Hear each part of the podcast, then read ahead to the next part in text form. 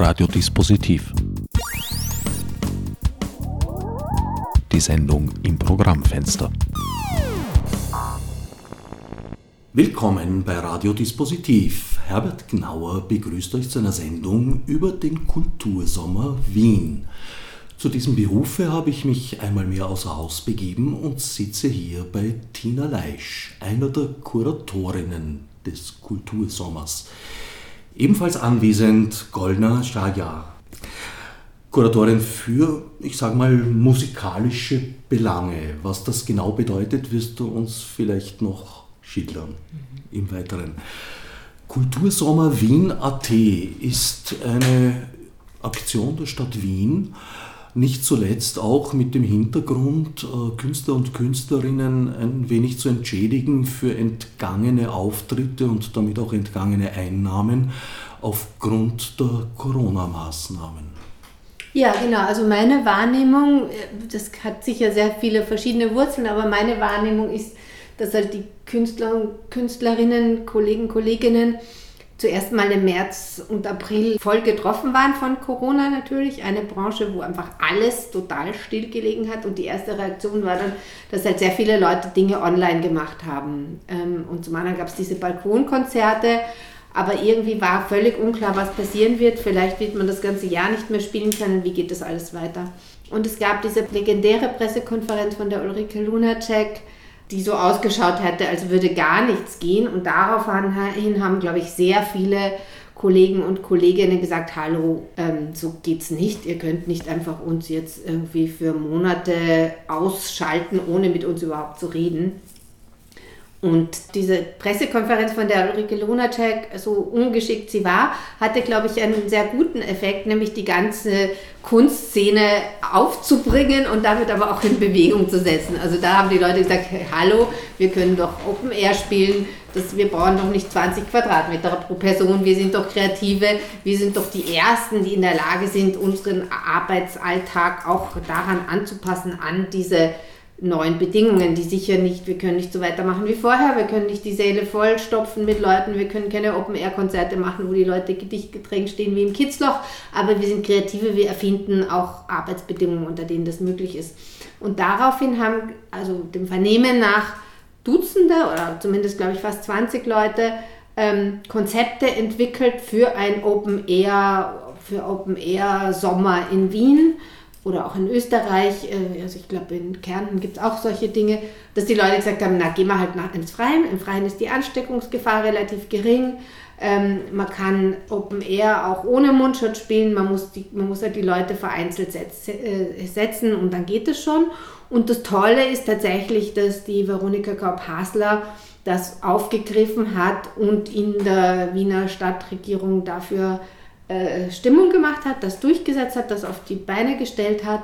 In 0, nix. Also wir sind, glaube ich, Anfang Juni als Board mal aufgestellt worden in einer ersten Skizze, Goldner und, und andere sind auch später dazugekommen. Aber also eigentlich ist innerhalb von vier Wochen dieses Konzept auf die Beine gestellt worden, das Geld dafür aufgestellt worden, immerhin 4 Millionen Euro und ein Board aufgestellt worden, das das programmiert und ähm, Seit 9. Juli läuft dieser Kultursommer eben als ein Festival, in dem an zehn Orten in Wien Open Air Kunst und Kultur, die sonst in Nischen, in Kellern, in Kabarets, in Theatern, in Clubs stattfindet, für die Bevölkerung bei freiem Eintritt und Corona sicher gespielt wird.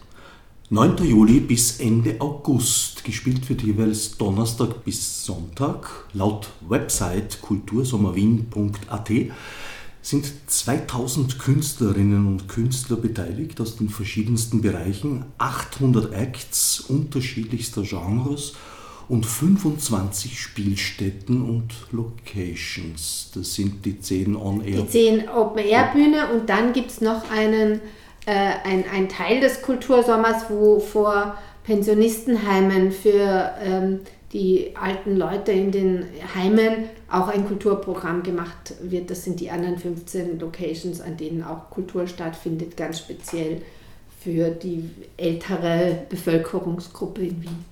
Und wir haben vier Wochen Zeit gehabt, um ein Programm zu erstellen. Also wenn man Festivals kennt und weiß, dass ein Festival normalerweise ein Jahr Vorlaufzeit hat, aber mindestens ein halbes Jahr Vorlaufzeit mit dem Programmieren, ist das schon ähm, jetzt für eine öffentliche Institution erstaunlich wagemutig sozusagen etwas, was wir als Künstlerin gewohnt sind, dauernd zu improvisieren und vor allem in der freien Szene, aber dass eine Institution sagt, zack, machen wir in 0, nix schnell aus dem Boden gestampft, das ist schon äh, Hut ab, Frau Kulturstadträtin, würde ich sagen. Ja. Gollner, du bist selber Musikerin und bist eingeladen worden, die Musikschiene zu kuratieren. Nach welchen Gesichtspunkten hast du dich da orientiert? Ich habe versucht, die verschiedenen Musikgenres, die schon jetzt die Kategorien, die wir jetzt haben, ein bisschen um äh, definieren. Und ähm, zum Beispiel, ich wurde engagiert laut die äh, Staatssekretärin äh, für Weltmusik. Also ich möchte wirklich äh, mich gegen diese, dieses, äh, diesen Begriff einsetzen weil die Weltmusik ist sehr ähm, separiert, die Musiker. Also es ist eigentlich äh, bedeutet die ausländische Musik, die fremde Musik, die exotische Musik, in der Industrie äh, zumindest. Es ist so. Und ich, ich habe versucht, wirklich dieses, dieses, diesen Begriff zu vermeiden. Und ich habe wirklich versucht, äh, die Diversität und äh, die, die Sophistication in, äh, in verschiedene musikalische Bewegungen, die in Wien stattfinden, wie sie wirklich sind, zu nennen. Und ich habe ein bisschen recherchiert und habe ich versucht, ähm, eine große Breite von äh, kultureller und auch musikalischer Sprache in mein Programm zu bringen. Von ähm, einige bekanntere äh, Musikerinnen und Musiker äh, sowie äh, komplett Unbekannte. Äh, und äh, es war, also ich habe ein bisschen Risiko genommen natürlich. Also es gibt einige von denen, die äh, nicht so oft in die ähm, Kulturszene aktiv sind. Die sind in ihrer geschlossenen sozusagen Community. Und ich habe versucht, sie einzuladen und, und dadurch eine Kommunikation oder eine Sichtbarkeit zu schaffen für denen. Ähm, ich finde, in Österreich gibt es sehr viele verschiedene musikalische ähm, Bewegungen, äh, die man alle als aktuelle österreichische Kultur nennen soll und nicht äh, Begriffe nutzt, dass man die einfach voneinander getrennt. Äh, die sind alle ein Teil von sagen wir, Contemporary Musical Movements in, in Österreich. Und, und mit so einer Ansicht habe ich gebucht. Was ist deine Musikrichtung, in der du dich vornehmlich bewegst? Äh, ich ähm, äh, nenne mich als eine Vokalistin, Komponistin und Improvisatorin. Und ich, ich mache sehr viele Contemporary Folk, Contemporary Jazz und äh, improvisierte Musik. Aber ich bin auch Songwriterin sozusagen. Und, äh, aber die Art von Songwriting, äh, jedes Kultur hat einen eigenen Ansatz zu Songwriting. Und es ist nicht nur die Songwriting, die wir normalerweise kennen, wie, keine Ahnung, die Bob Dylan oder also weiß, amerikanische Songwriting. Es, es gibt nicht. Zum Beispiel ein, ein, ein Duo habe ich gebucht, die sind ein Af äh, Afghan-Musiker. Und die spielen Ghazal-Musik. Und Ghazal ist auch eine Art von Songwriting, Lieder, afghanische Lieder. Und ich würde gerne das genau äh, neben zum Beispiel die Wiener Lieder betrachten das genau wie die Songwriting äh, auf englische Sprache betrachten. Und meine Art und Weise im Songwriting ist halt meine eigene, aber es ist auch Songwriting. Es heißt nicht Weltmusik. Da man darf nicht einfach sagen, alles, was man nicht kennt, das ist Weltmusik. Das ist wirklich extrem diskriminierend und äh, es äh, behindert alle Arten von Kommunikation zwischen den Musiker und, und, und der Rest von der Szene. Du hast es schon anklingen lassen, es gibt ja ungeheuer vielfältige Musikszenen in Österreich und auch in Wien. Hast du die alle im Überblick oder hast du dir da Etzes geholt von anderen Leuten, die da Kennerinnen und Kenner sind? Ich kenne sehr viele Musikerinnen und Musiker, ja, durch meine Arbeit. Ich arbeite schon seit zehn Jahren in Österreich als freischaffende Musikerin. Äh, allerdings, ich würde nicht sagen, sehr viele Szenen, äh, dadurch, dass ich würde sagen, es gibt äh, individuelle Personen, Musiker und Musikerinnen, die jetzt äh, sich bemühen, äh, sehr viele verschiedene, die, also Diversität in die Szene bringen. So viele Szenen haben wir nicht, dass sie kraftvoll sind. Zum Beispiel eine afghanische Musikszene haben wir schon, aber es, es, es ist keine Szene, weil es ist nicht subventioniert, es ist nicht ähm, in Kommunikation mit den österreichischen Musikern und Musikerinnen nicht so viel. Es wurde nicht an der Universität unterrichtet, diese Art von Musik. Es ist keine Szene. Sie sind sehr schwach man muss sie wahrnehmen erst, die sind da. Man muss sie Exposure geben und man muss sie äh, Empowerment geben, äh, dadurch, dass sie äh, auch als aktuelle Musik in Österreich anerkennt. Das ist erst einmal der erste Schritt. Und dann kann man schon sagen, okay, dann hel helfen wir, dass sie eine Szene bauen, helfen wir, dass sie diese Szene zusammen kommunizieren und so weiter.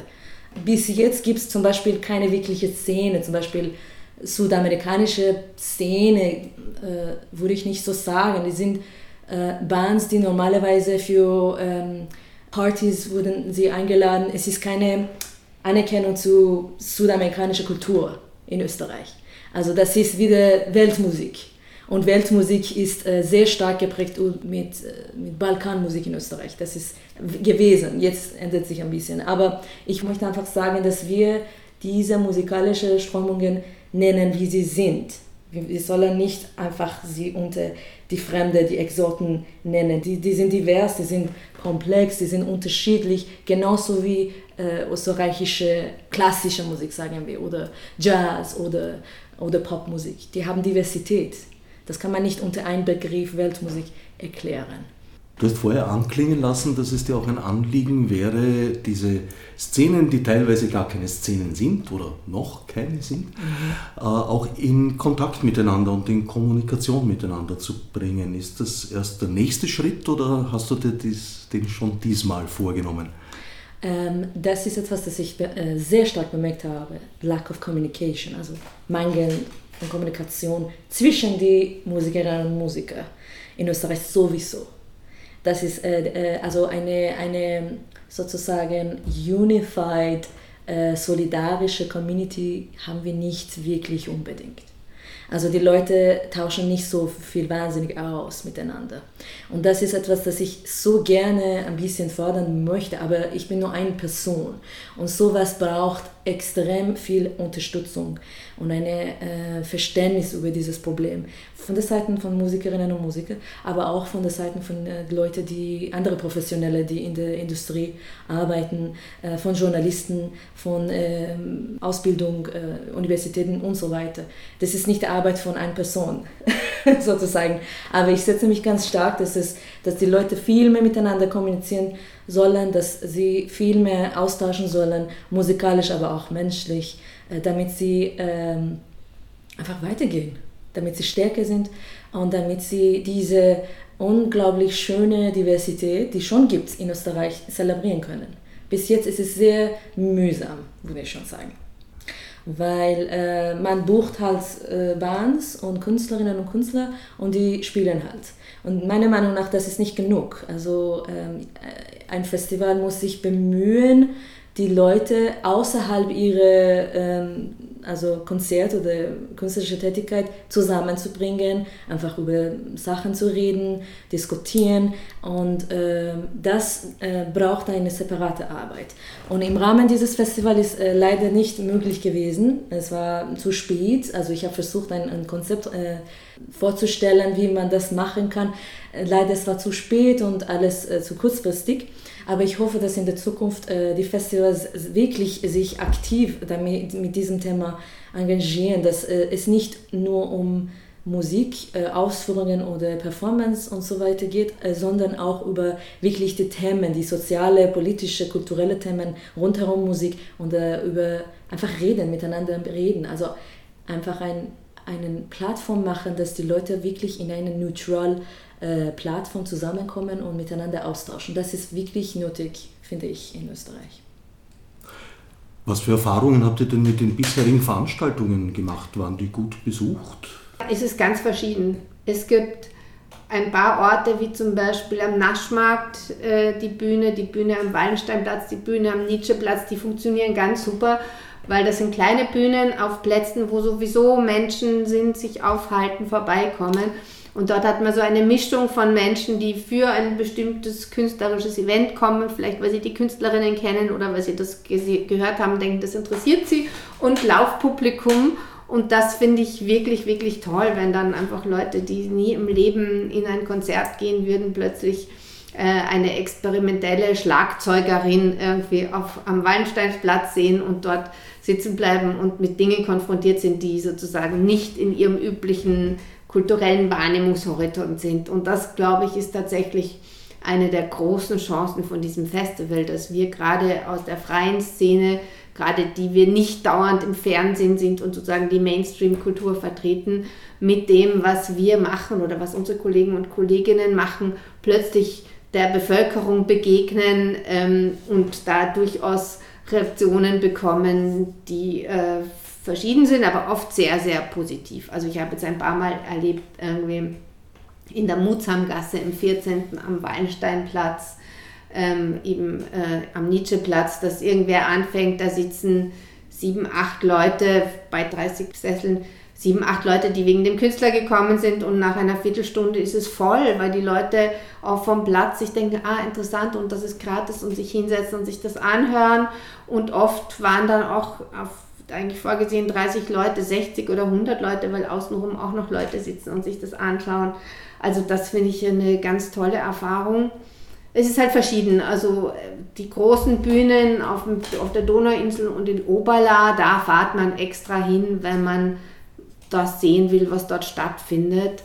Da finden jetzt nicht diese Zufallsbegegnungen statt, wobei auch Leute jetzt einfach mal kommen und sich denken, das ist umsonst, ich schau mal, was da ist, interessiert mich das. Ja, also ich, meiner Meinung nach, dadurch, dass die äh, Bühnen sind überall in Wien, äh, es hat eine, irgendeine Art von Inklusivität in sich, äh, dass äh, zum Beispiel, wie du sagst, äh, keine Ahnung, im 10. Bezirk vielleicht äh, sowas ähm, findet wenig wahrscheinlich statt, äh, dass so eine ein buntes Programm äh, für alle verfügbar ist. Dafür normal, vielleicht muss man nach Porgy und Bess oder Konzerthaus mhm. oder ähm, Volkstheater, Burgtheater gehen und die sind auch extrem exklusive Häuser sozusagen. Äh, aber dadurch, dass es so ähm, verfügbar ist und ähm, äh, es ist auch frei und es ist auch Open Air, das ist wirklich eine schöne Sache. Das ist eine der Stärke von diesem Festival, würde ich schon sagen. Mhm. Und äh, die Frage ist, wie äh, schafft man das, äh, dass die Leute, die ähm, nicht von dieser Kultur oder Community kommen, auch die Möglichkeit spüren, dass sie auch das besuchen können. Aber das ist wirklich ein anderes Thema und es ist ein ganz äh, wichtiges Thema eigentlich, äh, dass man irgendwann in der Zukunft hoffentlich darüber reden kann. Zum Beispiel äh, die, die Zugänglichkeit von Konzerthaus oder Musikverein äh, für Menschen, die nicht unbedingt mit klassischer Musik aufgewachsen sind. So, solche Dinge. Also in meiner Sparte Theater ist das ganz ein großes Thema, ja. dass man eine hochsubventionierte Theaterkultur hat, die für eine ganz kleine bildungsbürgerliche Bevölkerungsschicht gemacht ist. Und auch wenn es in den letzten Jahren auch von den großen Häusern zunehmend so Programme gibt, man geht mal in die Schulen, man macht irgendwie ein junges Volkstheater oder die junge Burg, um junge Leute da reinzuholen ähm, ändert es nicht besonders viel dran und besonders offen sind diese Häuser jetzt für solche Experimente überhaupt nicht. Und auch die freie Szene ist dann sehr oft sozusagen, das sind sozusagen die, die nächste Generation, die Kinder derjenigen, die vielleicht ins Volks- oder Burgtheater Abonnements haben, die gehen dann irgendwie ins Brot oder ins Schauspielhaus. Und da passieren ja ästhetisch sehr wohl interessante Dinge, aber die Publikumsschicht ist eine bildungsbürgerliche Klasse, das ändert sich nicht. Und in meiner Warnung ist das einzige Theaterhaus in Wien, vielleicht bin ich nicht ganz gerecht oder sagen wir vielleicht zwei Orte gibt es in Wien, wo Theater stattfindet, das wirklich in, in einem, sage ich mal, auch klassischen Sinn des Begriffes vielleicht der Zwischenkriegszeit ein Arbeitertheater ist, ein Theater für jetzt, ich sage mal in Anführungszeichen, bildungsfernerer Schichten.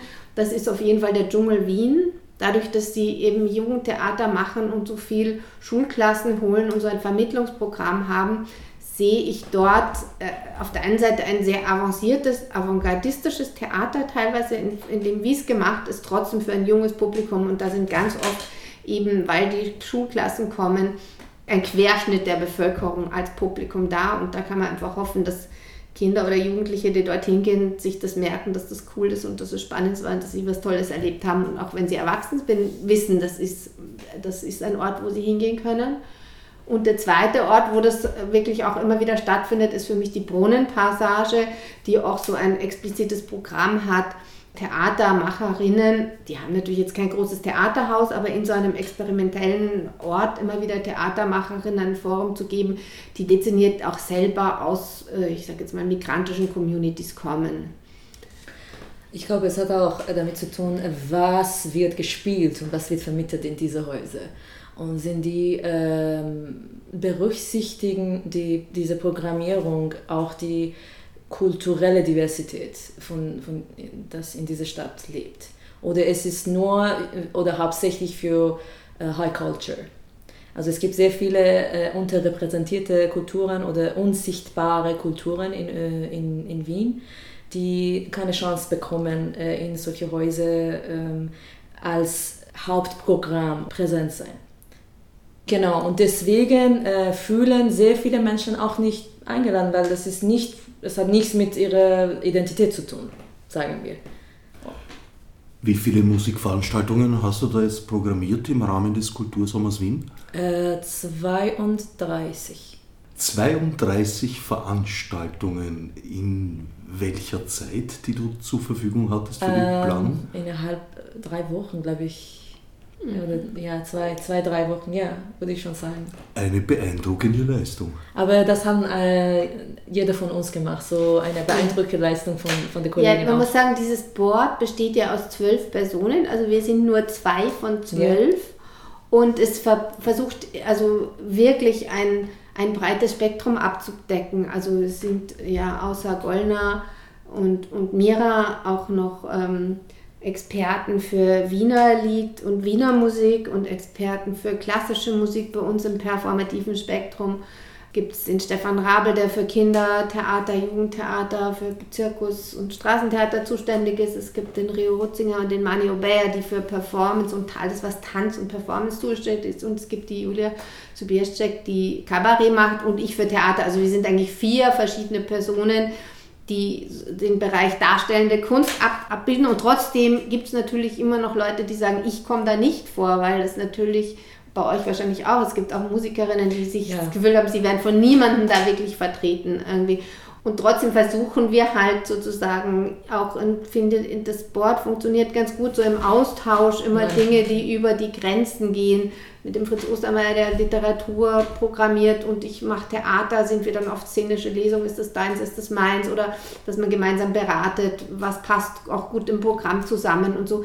Also für mich war das jetzt auch diese Programmierungsarbeit in dieser kurzen Zeit deswegen ganz gute Möglichkeit, weil auch dieses Board ganz gut kommuniziert im Sinn von, dass wir eben ein vielfältiges Programm machen, wo jetzt Goldner und ich einen Ausschnitt sagen, weil wir sind vielleicht beide in unserem Bereich, du bei der Musik und ich beim Theater eher für diese transkulturellen Dinge und sozusagen für eine Darstellung von Diversität zuständig, aber ähm, andere Dinge passieren auch, einfach wirklich gute klassische Ensembles, die man sonst, wie du sagst, nur irgendwie im, im Konzerthaus hören kann und äh, die finden plötzlich irgendwie Open Air auf der Straße statt. Also Inwieweit gibt es Kooperationen mit anderen Festivals? Bei der Durchsicht des Programms ist mir Impuls Tanz öfter mal untergekommen. Genau, der Rio Rutzinger und der Mani Obeya, die äh, für Tanz und Performance zuständig sind, programmieren eben auch das Impuls-Tanzfestival. Und das findet teilweise an diesen ähm, Kultursommerbühnen statt ähm, und teilweise auf der Donauinsel ist es ein bisschen weiter oder in, in, der Seestadt um die Ecke haben die ihre eigenen Plätze. Und es ist eben auch Teil dieses Angebots an die Bevölkerung. Da kann man sich anmelden und eben diese Tanz- und Bewegungsworkshops gratis besuchen, auch den ganzen Sommer lang. Wobei das ja jetzt so von der Art her durchaus anschließt an auch schon bisher vorhandene Tendenzen bei Impulstanz. Genau, das gab es auch schon. Das ist halt sehr viel ausgeweitet, weil sie praktisch mit allem jetzt Open Air gehen müssen diesen Sommer. Und dadurch ist es so ein Angebot, aber es ist natürlich, ich glaube, es ist ganz gut besucht und ähm, sie haben natürlich auch die Chance, einfach nochmal viel mehr Leute zu erwischen dadurch. Und es gibt auch, das muss man auch sagen, es gibt ja auch, also es ist immer Donnerstag bis Sonntag am Abend, aber es gibt auch nachmittags auf den Bühnen Kinderprogramm. Da muss man auf die Website schauen. Also es gibt auch, es gibt Impulstanz, es gibt das Kinderprogramm und es gibt sozusagen das Kulturprogramm am Abend. Also bei dem, was ich programmiert habe, kann ich dir empfehlen, nächsten Donnerstag, den 30. Juli, gibt es die Premiere von Emre wird Hotscher werden an der Mutsamgasse. Das ist eine Bühne neben so einer Schule und einem Park. Sehr cool, kann man mit der U3 hinfahren. Dann am 31. kommen drei steirische Mädel, die umwerfend sind, die den tollen Namen haben, das Planetenparty-Prinzip und die geben uns Anleitungen, wie man ein Leben führt. Am Nietzscheplatz am 31. Freitag, 20 Uhr, nächste, äh, nächsten Freitag. Dann hätte ich äh, noch eine schwere Empfehlung, am 1. August sich zum Karl-Marx-Hof zu begeben. Da ist auch eine Bühne am 12. Februarplatz in der Mitte. Und da gibt es sehr passend zum Ort äh, eine Vorstellung vom Porträttheater. Das ist eine Theatergruppe rund um die Anita Zier. Die machen ähm, Porträts von historischen Frauenfiguren und da gibt es ein Stück über die Maria Hoda und die Käthe Leichter, das heißt arbeits- und lebensnah und es geht sozusagen um die Pionierinnen einer Erforschung des Arbeitslebens, noch dazu aus feministischer Sicht. Also da bin ich sehr gespannt drauf. Das habe ich selber noch nicht gesehen, aber bin ich gespannt drauf. Und danach gibt es eine Lesung vom Ibrahim Amir Rojava. Das ist ähm, ein Stück, das hat 2018 am Volkstheater Premiere gehabt in dem Ibrahim Amir, ein aus Syrien geflüchteter Kurde, der in Wien inzwischen Arzt und Autor ist, eben über Rojava, also über diese kurdischen Gebiete in Syrien, ein Stück macht, das darüber funktioniert, dass ein junger Wiener Idealist dorthin geht, weil er dort, so wie damals die, die Interbrigaden im Spanischen Bürgerkrieg, die Revolution unterstützen will und gleichzeitig ein Kurde, dem es dort reicht, mit Krieg und Verwüstung und Mord und Totschlag nach Wien kommt. Und diese zwei gegenläufigen Bewegungen, diese zwei Figuren, die kommen da ganz toll zusammen. Also ich finde, da begreift man viel über die Zusammenhänge in unserer Welt. Genau, das ist also am 1. August am 12. Februarplatz. Ähm, ja, dann vielleicht äh, noch aus meinem Ressort, die Tamara Stern spielt Lola Blau am 2. August am Naschmarkt. Das ist ein One-Woman-Stück, ähm, das wirklich das Fort mit Musik, das ist, kann ich schwer empfehlen. Georg Kreisler. Genau. Und dann haben wir noch hier vielleicht aus dem Ressort der Kolleginnen zu empfehlen. Ähm, Donnerstag, der 30. in der Mutsamgasse gibt es das Ensemble 20. Jahrhundert. Ähm, moderne Musik ähm, auf höchstem Niveau.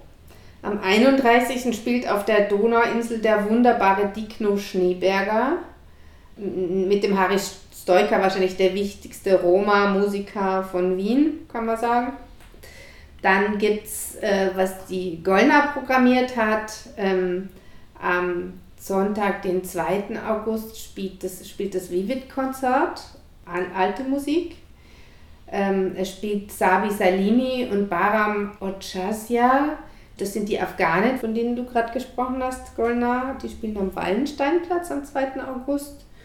Und auch von der Golnar programmiert Ingrid Smoliner experimentelle Musik am 1. August auf der Kaiserwiese. Aber wie gesagt, das sind jetzt nur so verstreute Tipps. In Wirklichkeit gibt es ein sehr, sehr vielfältiges Programm, das auf dieser Website www.kultursommerwien.at immer für die am Montag online geht für die kommende Woche. Und da findet ihr die Programme, aber auch die Einladung zu den Impulstanz-Workshops, die Kinderprogramme, wo man dann oft vormittags um 10 schon mit den Kids ein Kinderprogramm anschauen kann und das vielfältige Programm des Kultursommers. Tja, bleibt mir nur toi toi toi zu wünschen und vor allem auch gutes Wetter an den Wochenenden. Dankeschön.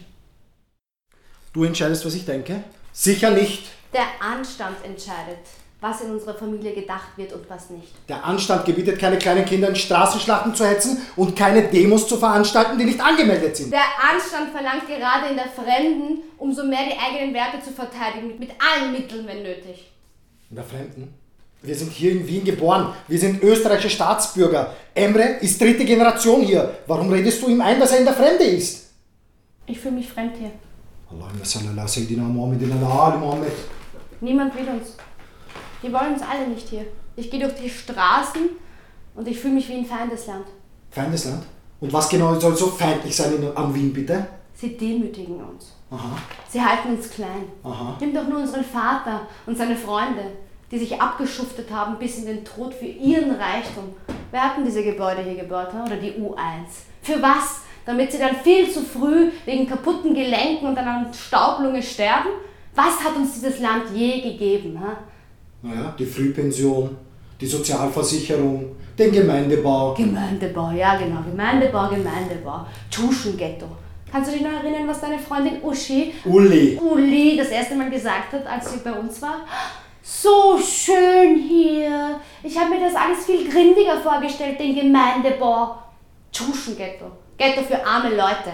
Ghetto? Ich glaube, du hast noch nie in deinem Leben ein Ghetto gesehen, ha? Warst du mal bei Onkel Haidar in Brüssel? Ha? Oder bei Onkel Nurettin in Paris? Die zahlen für schimmlige Löcher das Dreifache wie wir hier Miete, okay? Und wenn dir das hier in der Gemeinde nicht passt, dann kannst du ja ausziehen. Dann kannst du ja eine Altbauwohnung suchen mit 2000 Euro Miete. Ha? Wie wäre das? Oder, oder du kannst auch gerne auf deine Mindestsicherung verzichten. Keiner zwingt dich, diese zu- anzunehmen. Emre, hast du die Zähne geputzt? Komm Emre. her. Nein, noch gründlicher. Fünf Minuten lang. Ich will Hodja werden. Wenn ich groß bin, werde ich Hodja. Und dann beschneide ich euch alle. Alle Männer, alle Frauen, alle Kinder. Ich werde Hodja. Das war ein kurzer Probenausschnitt zur Produktion Emre will Hoca werden. Oder auf Türkisch. Emre Hoca olmak istiyor. Momentan proben wir in der Venenica auch. Ähm, wir stellen sozusagen schon ein, wie das sein wird, beim Kultursommer Open Air zu spielen. Und nützen da gleich den Park ums Eck und ist auch Corona-sicher sozusagen. Die proben auch. Die Produktion ist eigens für den Kultursommer entstanden. Genau. Ja, also die Tina Leisch hat uns zusammengeführt, ähm, hat mir Oktay und Zeynep vorgestellt und ähm, angeregt, etwas, ein zweisprachiges Stück zu machen, wo es auch geht um Themen, also um, um die Realitäten und Themen von Migranten, deren ja, Probleme, Höhen und Tiefen, so wie wir es genannt haben, auch dann in der Konfrontation mit, mit ihm wieder und ähm, genau, weiß nicht. Du machst das super. Genau, und dann haben wir uns da ähm, improvisiert, Themen gesucht, halt gleich am Anfang gesagt, ja, wir haben ein Geschwisterpaar, das einen Konflikt hat. Wir wollten es auch gegenverkehrt zu den Stereotypen besetzen, also wo die Frau eher der sehr nationalistische ist, der Mann der sehr fortschrittliche. Aber wie wir dann im Stück, also wie man dann im Stück entdecken wird, ähm, hat jeder so seine, seine, wie sagt man, Widerspruch. Widersprüche, genau, und seine dunklen Ecken. Alle, alle Figuren. genau. Wie weit sind da persönliche Erfahrungen eingeflossen in die Arbeit? 80 Prozent. Ja. Also wir haben sehr viel von unserem Privatleben dazu getan eigentlich. äh, Und auch die Problematik jetzt, was vor kurzem passiert ist in Favoriten, wollten wir auch ansprechen. Und haben das Ganze einfach genommen und in einen Topf reingeworfen und wir hoffen, dass da was Schönes rauskommt. Ja, es ist halt so eine Kontroverse zwischen was ist Heimat, wer ist fremd, bin ich fremd, bin ich zu Hause. Sowas. Also es ist nicht nur eine Wiener Lokalgeschichte, sondern auch eine Auseinandersetzung, die ein- bisschen grundsätzlicher angelegt ist. Ja, so wie es halt im Alltag auch aussieht, momentan in Wien. ja, Ja. aber vielleicht nicht nur in Wien. Ich nehme an, wir sprechen schon Themen an, die ähm, überall stattfinden könnten. Auch jetzt nicht nur Paris. Ja, genau. Auch nicht nur mi- migrantische Themen, weil die Widersprüche gibt es genauso bei, bei jedem, also gibt es einfach bei jedem von uns, genauso bei den Figuren, auch bei den österreichischen Figuren, die da aufgesetzt werden oder gezeigt werden. Ja, vor allem haben die österreichischen Figuren ja auch ihre migrantische Geschichte.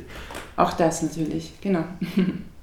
Es ist ja nicht so, dass das jetzt ein Ereignis des späten 20. oder beginnenden 21. Jahrhunderts wäre, sondern vielmehr eine Geschichte, die hier ja, schon Jahrhunderte bzw. gar Jahrtausende läuft, kann man sagen. Absolut, ja.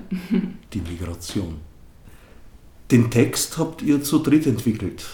Genau, ja. Es ist viel über Improvisationen entstanden und über viele private Geschichten, ähm, Erfahrungen, Freunde, Verwandte, Bekannte, so quasi das ganze, ja, jeder hat sein Universum da halt eingebracht. Der Kultursommer ist ja sehr kurzfristig ins Leben gerufen worden. Das heißt, ihr habt jetzt auch keine großartige Vorbereitungszeit gehabt. Wann habt ihr begonnen, euch an die Arbeit zu machen? Ja, absolut. Auch unser Stück ist sehr kurzfristig entstanden. Ähm, naja, so Proben richtig tun wir seit zwei Tagen und ähm, beschäftigen mit dem Thema seit zwei Wochen circa. circa. Ja, also es ist ein Schnellschuss, aber mit viel Spaß und Freude. Beziehungsweise mit der Thematik beschäftigt ihr euch eigentlich schon euer Leben lang, gewisserweise. Ja. Also die Probleme, die wir da ansprechen, haben wir selber auch am Leibe gespürt oder spüren sie noch immer. Und deswegen wollen wir auch diese Problematik ansprechen. Und wir freuen uns auf jeden Fall, dass dieser Kultursommer in Wien stattfindet und würden uns auch freuen, dass das jahrelang weitergeht mit ein bisschen mehr äh, Anlaufzeit, wo wir auch mehr Zeit haben zu proben und dass das nicht in so kurzer Zeit äh, auf die Bühne gestellt wird. Das wäre, glaube ich, auch sehr wichtig. Und ich finde das auch super von der Stadt, dass sie sowas jetzt organisieren und hoffen auch, dass sie das beibehalten. Wobei die Bühne in diesem Fall eine Wiese ist. Naja, wir spielen ja schon auf Bühnen. Ähm, es gibt, also wir, wir spielen auf drei verschiedenen Bühnen. Ähm, Mutsamgasse, Kaiserwiese und am Wallensteinplatz. Momentan proben wir auf der Wiese, das schon. Ähm, aber ja, dann gibt es schon, aber es ist halt Freiluft. Es ist auch ein Straßentheater und das haben wir uns auch gedacht, dass es halt ein, ein schnelles Theater ist, das ähm, laut sein soll, Spaß machen soll, einfach in der Handhabung ist. Es gibt ja auch kein Licht auf den Bühnen des Wiener Kultursommers. Sommers.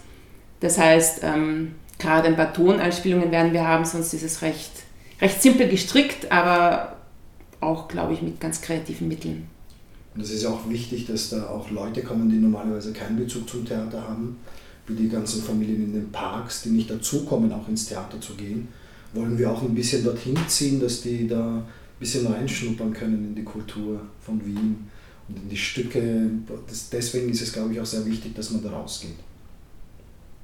Wäre eigentlich eine Idealproduktion für eine Tournee.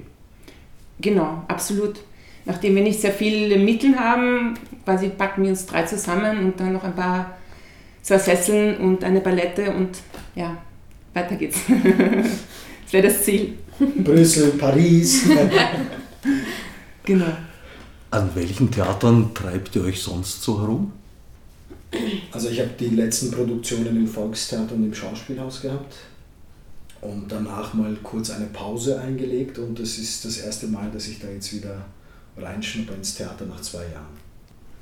Ja, ich bin normalerweise beim Wiener Klassenzimmertheater, das heißt, ich bin, also meine Bühne sind die Klassenzimmer direkt und habe aber auch immer wieder im Dschungel Wien gespielt.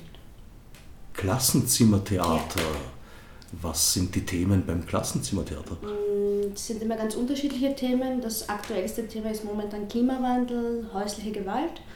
Oder es können auch über Leistungsdruck oder Schulverweigerung sein. Also das wechselt sich immer wieder ab.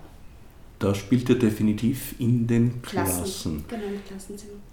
Direkt. Ist das eine Theaterform, wo auch das Publikum. Das ist eine interaktive Form des Theaters, wo dann die Jugendlichen bzw. die Kinder direkt involviert werden in das Theaterstück quasi.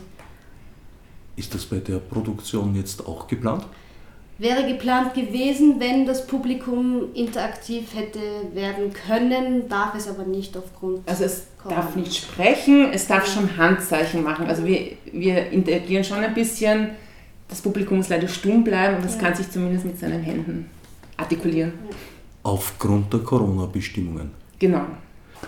Was mir noch einfällt, was ich eine nette Entdeckung für mich persönlich auch finde, ist eben dieses Open-Air-Arbeiten ich halte auch so ein wöchentliches Training, Theatertraining, und das veranstalte ich auch jetzt seit, seitdem es erlaubt ist, ähm, mit zehn Leuten, glaube ich, ähm, im Freien zu sein.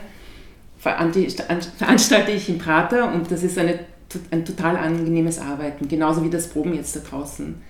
Und ich meine, ja, Also Mehr Probebühnen im Freien. genau. Ja. Also diese Arbeit im Freien, das finde ich wirklich eine, eine super, super Sache. Ja, weil du vor allem auch direkt dann die Menschen auf der Straße mit einbeziehen kannst. Und das nimmt halt dieses, diese, diese Enge weg vom Theater, dass du dann quasi in deinem eigenen Raum bist und niemand ist, es ist nicht offen. Finster. Ja, und es ist auch nicht offen im Prinzip für die Gesellschaft in dem Sinn. Also es sind dann doch immer die, die, dieselben Menschen, die dann auch diese bestimmten Theater besuchen, aber im öffentlichen Raum öffnest du es dann wirklich für jeden und das ist dann eben die Chance, wie auch sich eventuell die Kulturszene generell ändern könnte. Ihr seid beide in Wien geboren und aufgewachsen. Ja. So wie es im Text auch vorkam, dritte Generation quasi. Mm, Ich bin zweit. Ja, auch zweite Generation bin ich. Ja, also wie es auch im Text drin steht, wir sind hier in Wien geboren, wir haben die österreichische Staatsbürgerschaft. Also wir sind eigentlich eingesessene Wiener. Waschechte Wiener, wie man sagt auf Wienerisch, gell? Du vertrittst im Text die Position, dass die österreichische und insbesondere die Wiener Gesellschaft äh, eine exklusive ist, also im Sinn von Ausschluss, während du eher die Vorteile siehst. Wie ist es in der Wirklichkeit? Ein bisschen was von beiden. Ja, also ich habe ja, ich habe ja in meiner Jugend war ich ja ein ziemlicher äh, Patriot, Nationalist von der Türkei. Und das hatte auch andere Gründe. Es kam halt immer so rüber, wenn ich immer gesagt habe, ich bin von hier, hat man immer, komm, woher kommst du eigentlich wirklich? Und das hat mich immer belastet. Und deswegen war auch eine Zeit lang die andere Seite da. Und ab einem bestimmten Alter war das für mich so uninteressant, was die Menschen von mir halten oder was, was sie glauben, woher ich komme, war für mich einfach uninteressant. Das wichtig war für mich, dass ich mich hier zu Hause fühle und ich das zu meinem eigenen mache. Und ja, und jetzt mittlerweile ist es auch so. Ich bin ein Wiener, bin glücklich darüber und bedanke mich auch an der Stadt Wien für die Möglichkeiten, die ich hier bekommen habe. Wie erlebt ihr die Änderungen, die Spaltungen, möchte ich eigentlich sagen, innerhalb der türkischen Community in Wien? Die ist nicht neu. Diese Spaltung gab es eigentlich schon immer.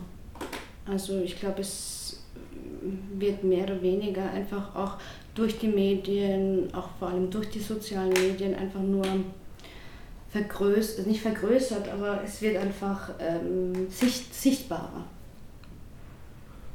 Also Spaltung war, wie sie eh schon sagt, eh schon immer, es war nur, es kam nur darauf an, was für Spaltungen das war. Das hat sich immer geändert. Am Anfang waren es Türken und Kurden, jetzt ist es Erdogan-Türken gegen Atatürk-Türken. Es vermischt sich eigentlich immer. Es ändert sich, es bleibt die Spaltung immer gleich, nur das Thema verändert sich. Und das, und das ist eben auch ein Problem, wo ich als Wiener sage, ich mische mich ungern in die Problematik der Türkei ein. Aus dem Grund, weil ich nicht weiß, wie es da unten wirklich abgeht. Also ich kriege das von den Medien von Europa mit. Wiederum habe ich sehr ähm, intellektuelle äh, Akademiker, Freunde, Verwandte in der Türkei unten, die wiederum das Gegenteil be be behaupten, wo ich dann mittendrin bin und nicht entscheiden kann, okay, was ist da jetzt wirklich richtig. Und deswegen möchte ich mich da auch nicht einmischen. Das ist klar habe ich meine eigenen Ansichten, aber trotzdem bin ich mir nicht sicher, ob der da unten wirklich was Gutes tut oder was Schlechtes.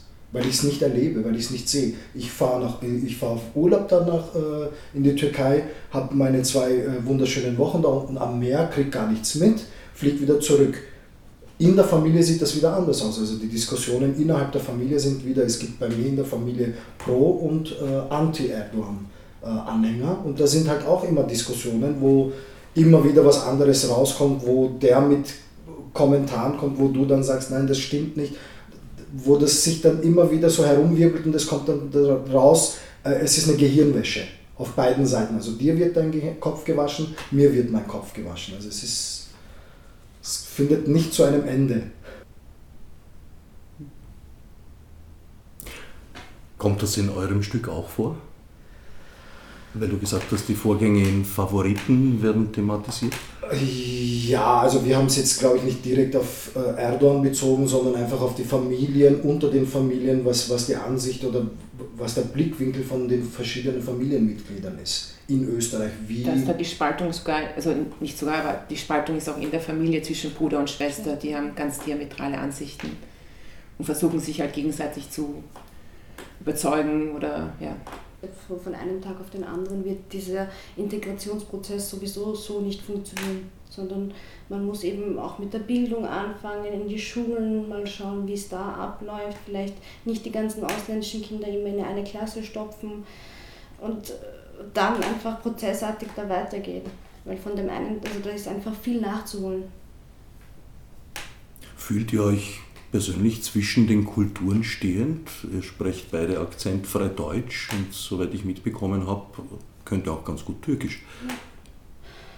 Ich fühle mich nicht gespalten. Ich fühle mich als Wienerin, aber auch als Türkin. Also ich habe einfach äh, diesen Luxus, dass ich in die Türkei fahren kann und mich einfach dort total wohlfühle. Und ich habe auch den Luxus, dass ich mich in Wien sehr wohlfühle.